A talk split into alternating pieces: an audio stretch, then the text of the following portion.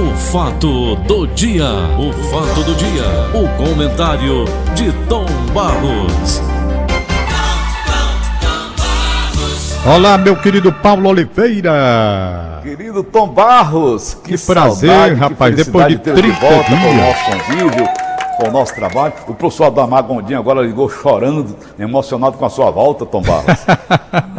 Quero agradecer ao Ildefonso Rodrigues, o Dudu, pelas suas participações brilhantes, como sempre, ele muito sensato, muito equilibrado. Ganhou muitos admiradores, entre eles o médico Chico Lopes, considero o Dudu muito equilibrado nas manifestações.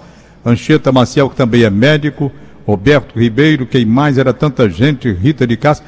Ganhou um número interminável, incontável de admiradores. Eu agradeço a ele, ao meu querido Dudu. Muito objetivo, muito preciso. Gostei muito também da participação dele. Pois e é. Ficou aí então ficou então aí aberta a porta, né, porta e janela para ele, né, Fica, fica, fica melhor até para a gente tirar férias, sabendo Com que já tem ali, né? Por falar em férias, eu devo Foi. dizer Lembrei muito do meu querido e saudoso Ivens Dias Branco. E você estava comigo quando ele disse: Tom Barros, quando se tira férias, desliga-se. Desliga-se o que, Paulo Oliveira? A Desliga tomada. tudo. Desliga a, a tomada, tomada e acabou. Puxa ali a tomada. E eu puxei. Desliguei o telefone, desliguei um bocado de coisa, vi aqui, quando em vez o telefone, mas devo dizer que não foi bom. Não foi bom porque eu tive assim um princípio de, de, de, depressão, de tristeza, uma coisa esquisita. Eu não queria ouvir muitas vezes nem sinal de telefone, nem de rádio, nem de nada, mas eu vi que não estava legal. Não disse nada para ninguém. Senti que não, não é a minha. Eu não sou desse jeito. De uma tristeza horrível, uma angústia, sei lá que diabo foi que houve. Quem me salvou sem saber, e eu quero agradecer de público porque me tirou de casa e vinha aqui e me pegava, foi meu querido amigo Valdones José Torres de Menezes. Valdones, eu posso dizer, agradecer a ele e a família dele. Eles salvaram minhas férias, porque eu estava entrando para baixo, Paulo. Sabe, lascado. Um negócio assim esquisito que a gente sente. Já vinha com coronavírus, essa coisa que o mundo todo está vivendo. Junta com 30 dias você sem trabalho. Rapaz, pense num negócio extremamente desagradável. Aí pra o Valdones tinha uma missa na né, casa do pai dele todo dia, que durante 15 dias que o, o, o primo dele, Padre Henrique, estava lá, passando as férias, ele é do Rio de Janeiro, e o Valdones passava aqui, me levava para missa, depois era sanfona, música, e assim eu fui me distraindo um pouco.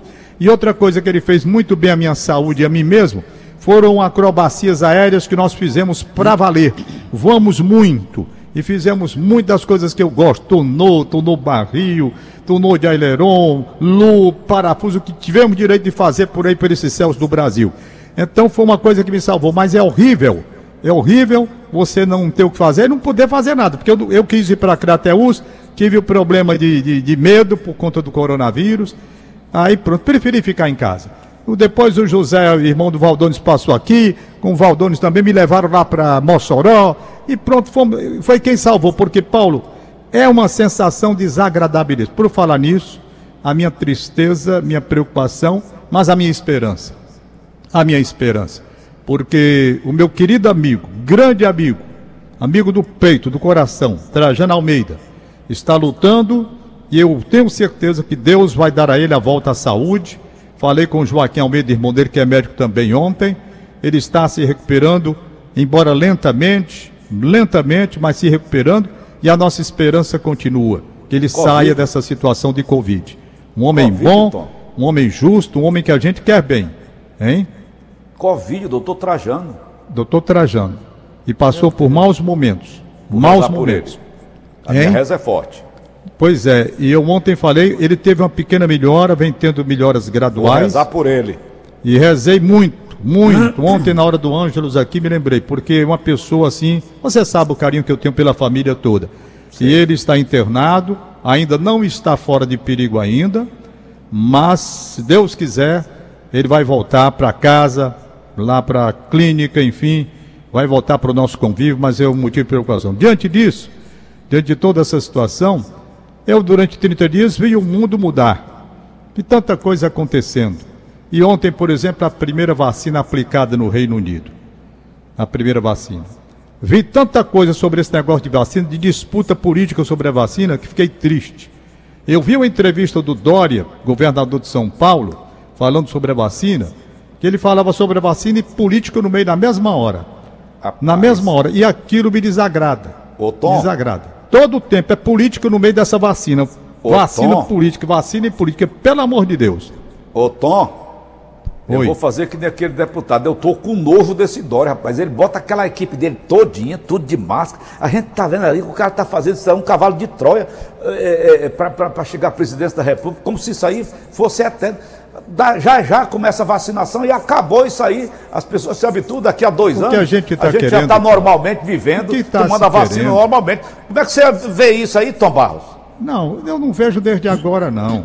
Não quero nem me meter nessa briga Dória, Bolsonaro, essa coisa, não.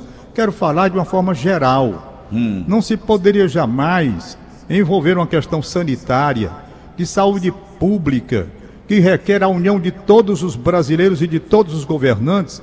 Não se poderia misturar uma coisa com a outra. A questão da saúde com o interesse político. Porque quem, quem coloca interesse político acima do interesse da saúde, que deveria estar acima de todos, está fazendo um desserviço à nação. Porque É. confunde. Olha, vamos aqui.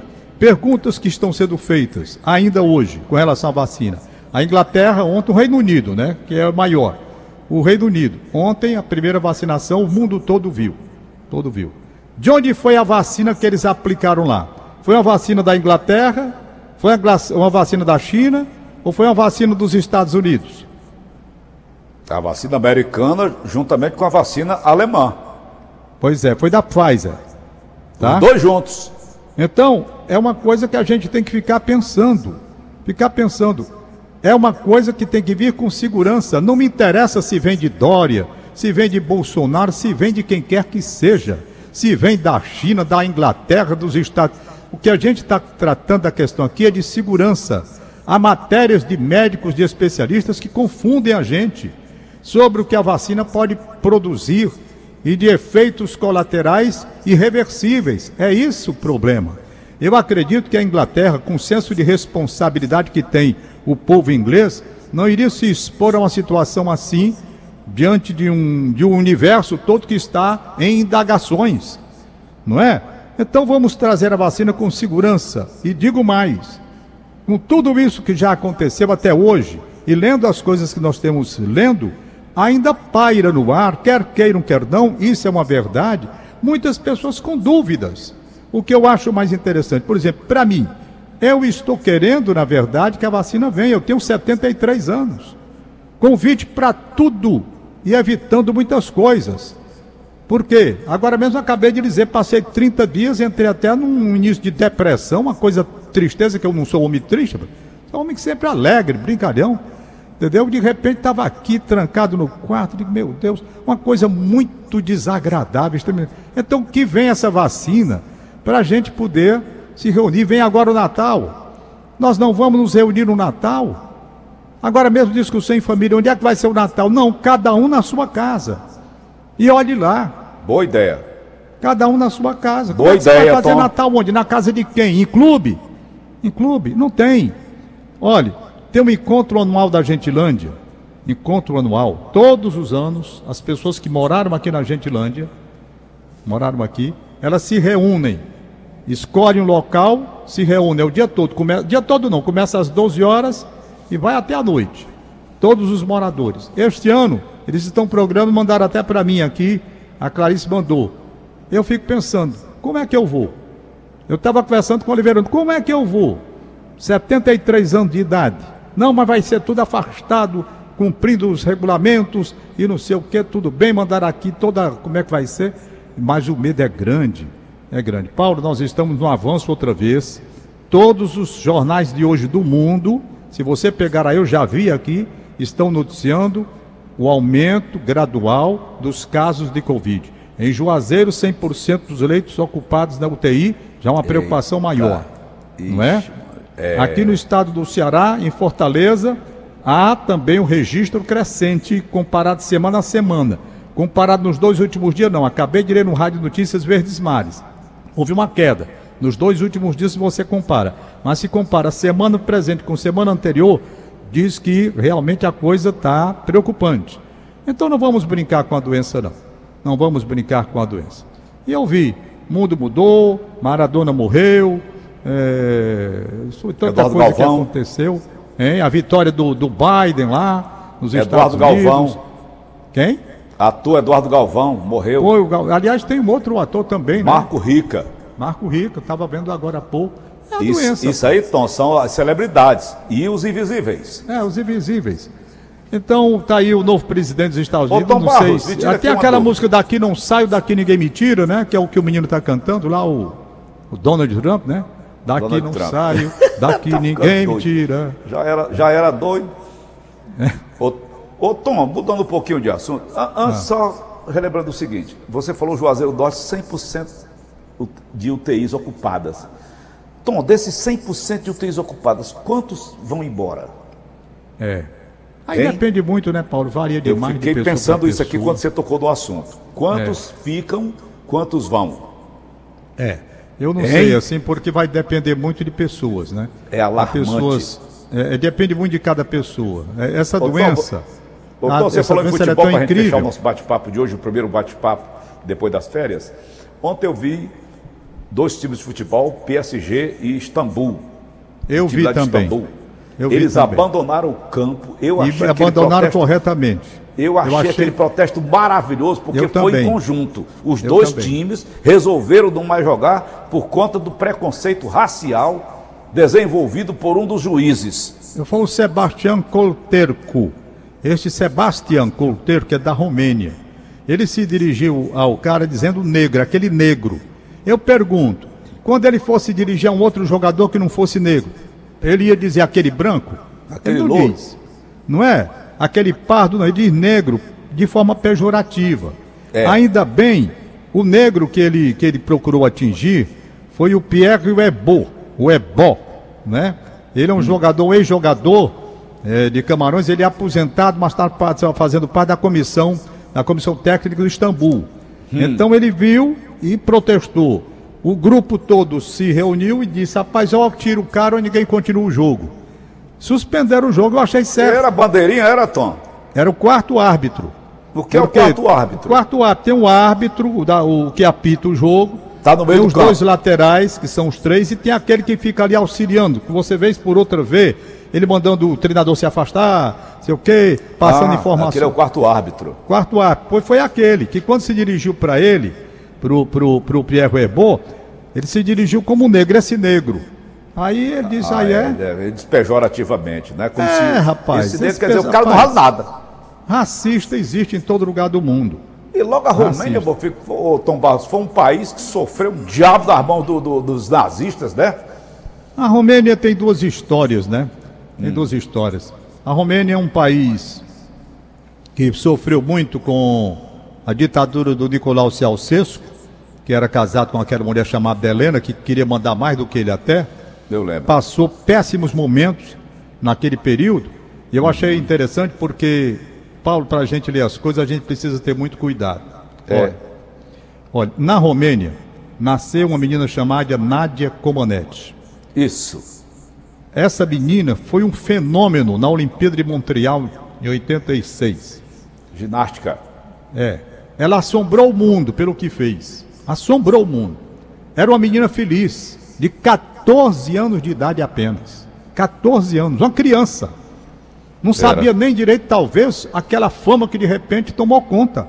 Como ela conta no documentário, quando chegou a Romênia de volta, a Bucareste, a capital, e ela morava numa cidade que viajava aí, parece que duas horas para chegar nessa cidade, negócio assim. Cidadezinha, ela conta tudo. Pois bem, essa menina, rapaz, depois foi perseguida, foi perseguida pela ditadura do Ceausescu. O filho do Nicolau Ceausescu dizendo que estava namorando com a menina, rapaz, foi uma confusão. Resultado, eu vi dois artigos. Um dizendo, veja como é olhar de um lado e olhar do outro. Os comunistas dizendo que havia ingratidão porque essa menina era produto, produto quando ela ganhou as medalhas de ouro lá em Montreal, ela era produto do sistema político adotado pelo Nicolau Ceausescu, que deu todo o apoio ao esporte e por isso mesmo eles alcançaram essas marcas maravilhosas na disputa olímpica. Era o reconhecimento da política acertada colocada em prática pelo comunismo comandado pelo Nicolau Ceausescu. Quando a coisa estourou, essa moça conta a história, tá aí, quem quiser, ela mesma falando, não é ninguém falando por ela não. Ela dizendo que sofreu de perseguição, porque a partir dali ela passou a ser um símbolo que ia ser utilizado pelo governo do Nicolau Ceausescu. Por quê? Porque era a maior projeção da Romênia na época. E essa moça sofreu horrores. Ela, ela, ela cresceu 7 centímetros de uma Olimpíada para outra e teve problemas. Inclusive, ela queria viver como as outras meninas viviam, ter seus namoros depois, tudo. E o governo em cima, perseguindo, querendo que ela. Ela tinha que ganhar tudo. E ela foi para a Olimpíada de, de, de Moscou numa situação muito difícil. Ela tinha 10 centímetros a mais, engordou também, não tinha as ganhou, ainda ganhou, parece que duas medalhas de ouro. Mas ela finalmente, sabe o que houve? Ela teve que fugir de madrugada, arriscou a vida, fugiu da Romênia, foi embora pela Hungria, não sei por onde, ela conta tudo como passou, deixou a família correndo risco, se mandou para os Estados Unidos, sofreu barbaridade nessa fuga. Isso, ela teve sorte porque pouco tempo depois o Nicolau Ceausescu foi deposto do poder arrancado do poder, fuzilado ele e a mulher dele, Helena, os dois foram fuzilados. Então tem artigo que diz, essa menina é produto daquele governo que deu todo o apoio. Depois ela declara, tá aí o apoio que recebeu foi perseguição e muita luta. Então da Romênia, que é um país que tem coisas boas, é um país inclusive cristão, que foi proibido de praticar o cristianismo quando a Rússia mandou tomar conta lá do negócio. Olha, eu vou dizer a você, aparece o tal de Sebastião Coltesco, racista, racista. Em todo o país tem, uns, tem pessoas boas e pessoas ruins, né? E eles pararam o jogo e eu fiquei feliz com aquela paralisação, porque nós temos que acabar com essa discriminação. Ô, Tom, Ninguém pode aceitar mais discriminação de qualquer natureza. Ô Tom, ele deveria ser afastado de uma forma definitiva, não era? Eu também acho, mas é claro, esse cara não pode mais trabalhar no esporte, não rapaz. Pode, não tem, ele não tem mais. Não tem mais condição. Condição. Não, não tem mais condição. Uhum. O Neymar fez um protesto, colocou até na vidas negras importante, importam, né? Aquele lema, né? Black Lives Matter. Uhum. Matter. Então, Aquele outro jogador também do Paris Saint-Germain, que é negro. Também. Mbappé, o pessoal todo foi lá contra. Todos eles. Pois é, Paulinho, nós estamos aqui de volta. Vamos encerrando aqui esse pequeno papo, agradecendo os ouvintes. Você ouviu, Tomás, quando eu li agora há pouco, quais são as consequências de quem teve a Covid, rapaz? Mexe com todo o organismo humano, mexe, né, bicho? Mexe com tudo. Coisa, mexe rapaz. com tudo. Né? Ela do deixa... cabelo, do, do, do, fio de cabelo até o dedão do pé, Ela pelo amor de Deus. Tudo. É uma doença Rapaz, até hoje que coisa, eu estou sem entender como ver essa doença. Se foi uma doença fabricada, ou se foi uma doença do interesse político, ou se nasceu mesmo de um descuido, vindo desses animais. Até hoje eu não sei. O homem, o homem a gente fica desconfiado nessa disputa política que tem aí. O cara é capaz Quando de. eu vejo esse Dória aparecer aí nos jornais, aí eu, eu mudo de canal, desliga, eu faço. Eu tô com abuso desse cara, rapaz. Sei não. Eu, eu vi a entrevista dele, um repórter fez uma pergunta. Ele fez uma pergunta considerando sobre o risco. Se tinha segurança naquela vacina. Aí ele olhou para o cara e disse: Eu sou o governador eleito de São Paulo, pelo povo de São Paulo, e tenho preocupações com o povo de São Paulo. Eu não iria colocar em risco uma população inteira mandando vacinar os paulistas como eu estou querendo mandar vacinar. Aí disse mais: eu tenho filhos, eu tenho esposa, eu tenho responsabilidade. Eu não vou fazer uma loucura dessa. Se eu estou lutando e acho que podemos já agora, no mês de dezembro, começar a vacinação, a vacinação, por que espera mais três meses? Por que espera mais três meses? Para vacinar apenas em fevereiro ou março? Deixando que muitos brasileiros morram. O discurso dele que eu ouvi, não me disseram não. Eu acompanhei a entrevista, ele dizendo isso. É um crime se deixar uma expectativa de espera quando se pode vacinar logo com segurança. Com segurança.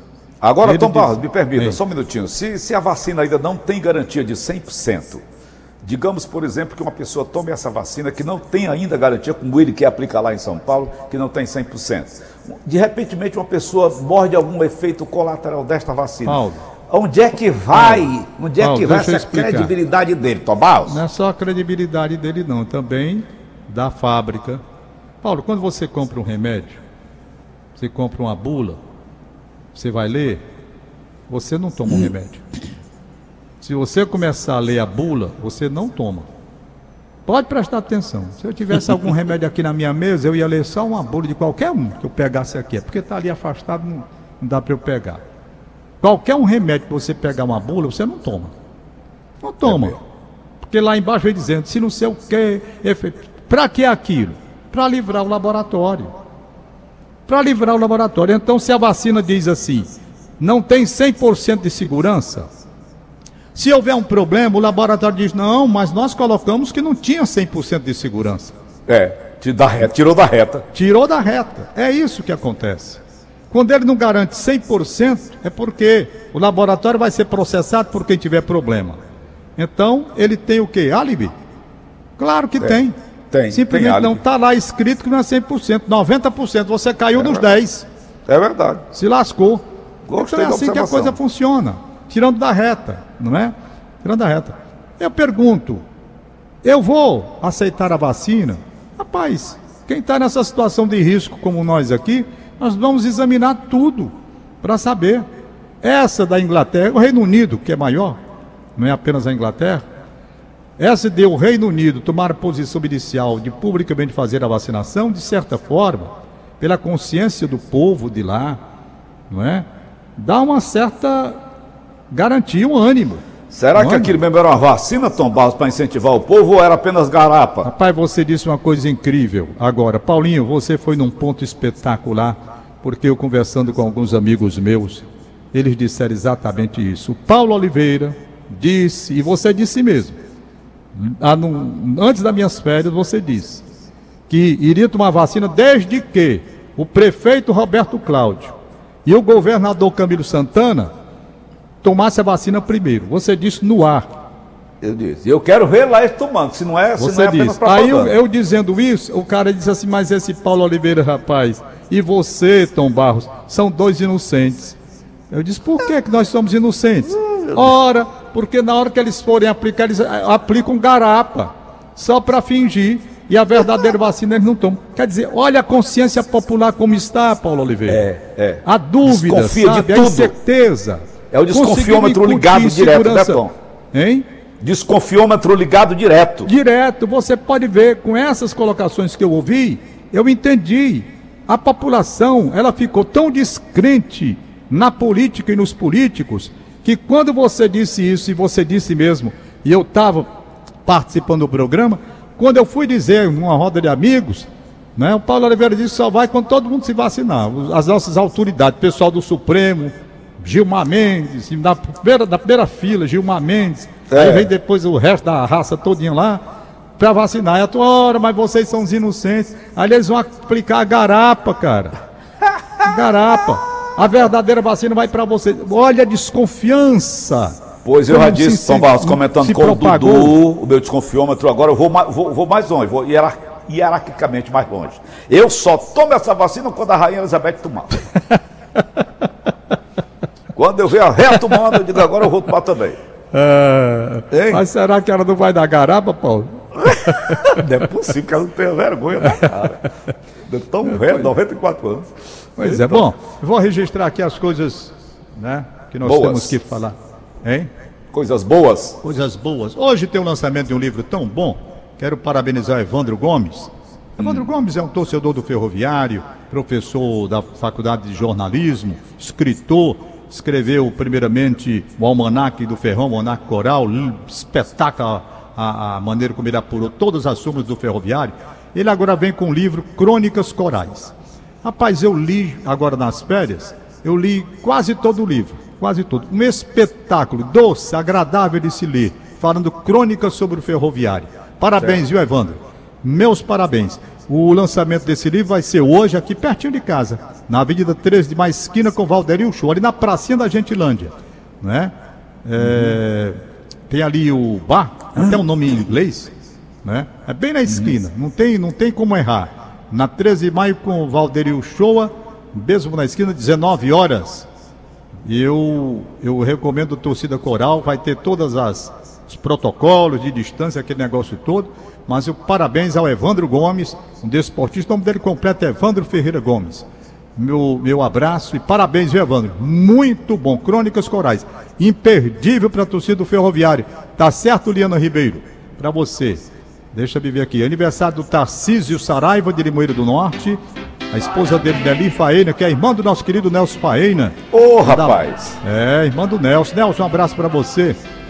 Ele recebe o um abraço do Eugênio Monteiro. Um alô, portanto, toda a família. 77 anos de idade, foi do dia 6. Dia 6, mas hoje eu estou anunciando porque estou voltando hoje, não é? Mas é o Nelson que está fazendo 77, Tom? Não, quem está fazendo 77 é exatamente Tarcísio Saraiva, casado com a Nelly Faena, irmã do Nelson. Ele é cunhado é, do ele Nelson. Ele é cunhado, então. É. Nelson está ouvindo a gente lá. Um abraço, um Nelson. Um abração aí do cunhado. Nelson, eu não sabia que você queria bem a cunhado. Vai. Tá certo. Deixa eu viver aqui. O Titico está mandando um abraço para Mazé na praia de Ipanema, no Rio de Janeiro. Outro nome eu não consegui ler, não. Titico, são duas pessoas, só consegui ler de uma só. E tem a Rose Espíndola, que eu tenho que. Professora Rose Espíndola, um grande abraço. Cadê a senhora? Nunca mais falou comigo. Tem aqui, ela me mandou. Deixa eu ver aqui, está no zap da Verdinha também. Aniversariando Francisco Aurélio Caseiro da família Lávia em Caracanga. Né? Tá aqui. Só um hoje. Lá em Caracanga, Itaitinga, um abraço. E deixa eu pegar aqui o material da Rose, que mandou para mim é, sobre o lançamento do. Tá aqui. Pronto, encontrei. Rose Espíndola. Eita, Rose. Grupo Lítero Musical Encontro das Quatro, lançando CD histórico, volume 6, em comemoração dos 20 anos de fundação do grupo. Histórico, sim, porque os três ex-presidentes já falecidos abrirão CD, cada um cantando uma faixa. Dr. Paulo Sampaio, fundador e primeiro presidente, Coronel José Maria Botelho, segundo presidente, doutor Maurício Benevides, quarto presidente. Eles cantando as músicas. Fale-me depois, Maurício, Marina com Paulo Sampaio e Queria com José Maria Botelho. Aí depois vem, né, a Rose Espíndola, Vilca Hempel, Glória Freitas, o pessoal todinho. Devido Eu tenho à uma pandemia... gratidão, Tom Barros, hein? falando da professora Rose Espíndola, ao, ao doutor Maurício Benevides, ah. por uma coisa tão, tão simples para ele, e tão complicada para nós. A minha filha Savana, você conhece? Ah. Uma das mulheres mais bonitas do mundo, não é? Segundo dizem. Eu acho a cor da savana é jambo linda, linda, linda. Só a cor? Só a cor? Não, estou falando só isso não. Ela é com linda E ela sofreu de enxaqueca, Tom. Ela fez um tratamento de umas duas visitas ao doutor Maurício Benavides ele não curou a enxaqueca da savana, Tom Barros? Curou. Maurício Benevides era muito inteligente, Rapaz, médico muito bom. como é que pode? Enxaqueca. É, enxaqueca é um negócio complicado. Ô Tom, ontem eu fui tirar... Mas deixa eu dizer aqui onde é o lugar, Paulo. É, então vai ser no BNB, mas ah. como está havendo pandemia, só vai poder participar quem se inscreveu antes. Tá vai certo. ser hoje à noite o lançamento desse CD. Agora, quem BNB quiser... BNB de onde? Ali no centro da cidade? É, no BNB da Santos Dumont. Tá, da Santos Dumont. Ah, é. aqui no clube do, do BNB. É, aí então, certo. quem não, claro, quem não se inscreveu não pode ir, não é? Tá Inclusive bom. eu não vou.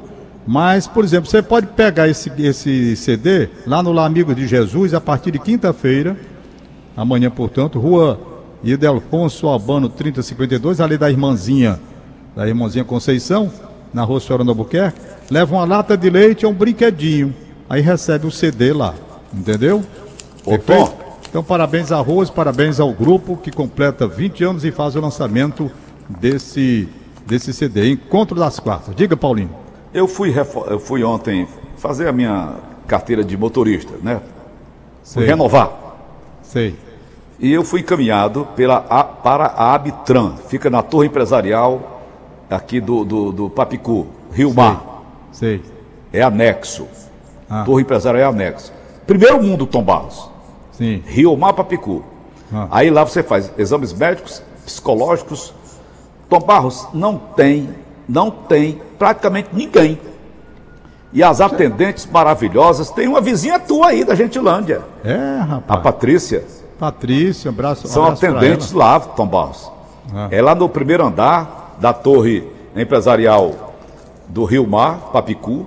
Aí tem a Erlânia, tem a Adriele, tem a Conceição, quem me atendeu foi a doutora Rosélia, tem a doutora Sara também, muito bonita. Só gente que, que recebe a gente com muito carinho, com muita educação. Só pra você ter ideia, só tinha eu, três horas da tarde. Pois é, porque também houve uma prorrogação, né? As carteiras elas vão ter validade até 2021, parece que março, se não me falha a memória. Hum. Não é? Então hum. você já fez uma coisa que eu fiz também, você adiantou, também renovei a minha já. Mas eu tô, eu tô falando, Tomás, é porque as pessoas às vezes só procuram enxame. O nego é. vai lá pro Detran da Marapão, é. o menino, aquilo é. ali é uma confusão maior do mundo. É. Quando a gente tem vários pontos em Fortaleza tem, que pode pontos. fazer esse tipo de trabalho. Tem, você pega da internet, você mesmo se marca. Para onde é que você é, quer isso, ir. Isso, isso eu marquei. Pois é, eu também fiz, eu renovei a minha carteira. Está então, prorrogado, mas eu, não esperei, não, renovei. Pro, não, vamos, vamos deixar de procurar um lugar onde tem chame, gente. É. Negado só procura onde tem, onde tem confusão. Para terminar, agradecer hum. tantos ouvintes, tantas manifestações, tanto carinho, tantos telefonemas, tantas mensagens via WhatsApp que eu recebi pela volta tá. aquele negócio todo. Desculpe não responder a todo mundo que é gente demais, não dá para a gente né, fazer uhum. tudo isso. Mas eu quero terminar registrando a saudade de uma vizinha minha. Eu estava de férias, não pude registrar, registra agora. Perdemos a minha vizinha aqui, Iságela, né? uma vizinha de muitos e muitos anos, de mais de 40 anos, 50 anos, uhum. a Iságela. É, ela morreu de repente, problema cardíaco, uhum. aqui, bem em frente à minha casa. Eu fiquei ah, muito abalado, muito triste com a passagem dela, mas foi uma morte, como disse a Jaqueline, filha dela, e o Isaac também, o outro filho, ela tinha dois filhos, mas foi uma morte como a própria Iságela queria. É aquela morte que não tem sofrimento. Você uhum. parte para outro mundo praticamente dormindo, não é? E foi assim a morte da Iságela, e eu queria tanto bem e quero bem a família dela ainda. Então, meus pesos, meu sentimento de muita saudade. Na época do Natal, ela fazia uma ornamentação com lâmpadas, luzes acesas na casa dela. Ela sempre teve muito cuidado pelas flores, pelas plantas e eu sinto muita saudade. Então fica o registro de uma vizinha que eu perdi e que queria muito bem, como quero bem a família dela, minha querida Iságela. A, acompanhava você, Paulo Oliveira, desde cedinho da manhã. Ela estava oh. na faixa de 81 anos, 80, por aí assim. Mas ah, era uma ah. pessoa muito ativa. Eu tomei foi um susto, que ela vivia aqui na calçada, aguava as plantas e conversava. E de repente teve esse problema cardíaco e morreu. Vamos nós, Paulo. Estamos de volta. Daqui a pouco do Gleudson Rosa se Deus quiser, retomando também o programa na televisão logo mais. E tudo beleza. Um abração para vocês e até a próxima, se Deus quiser. Portanto, senhoras e senhores, acabamos de apresentar. O fato do dia. O fato do dia. O comentário de Tom Barros.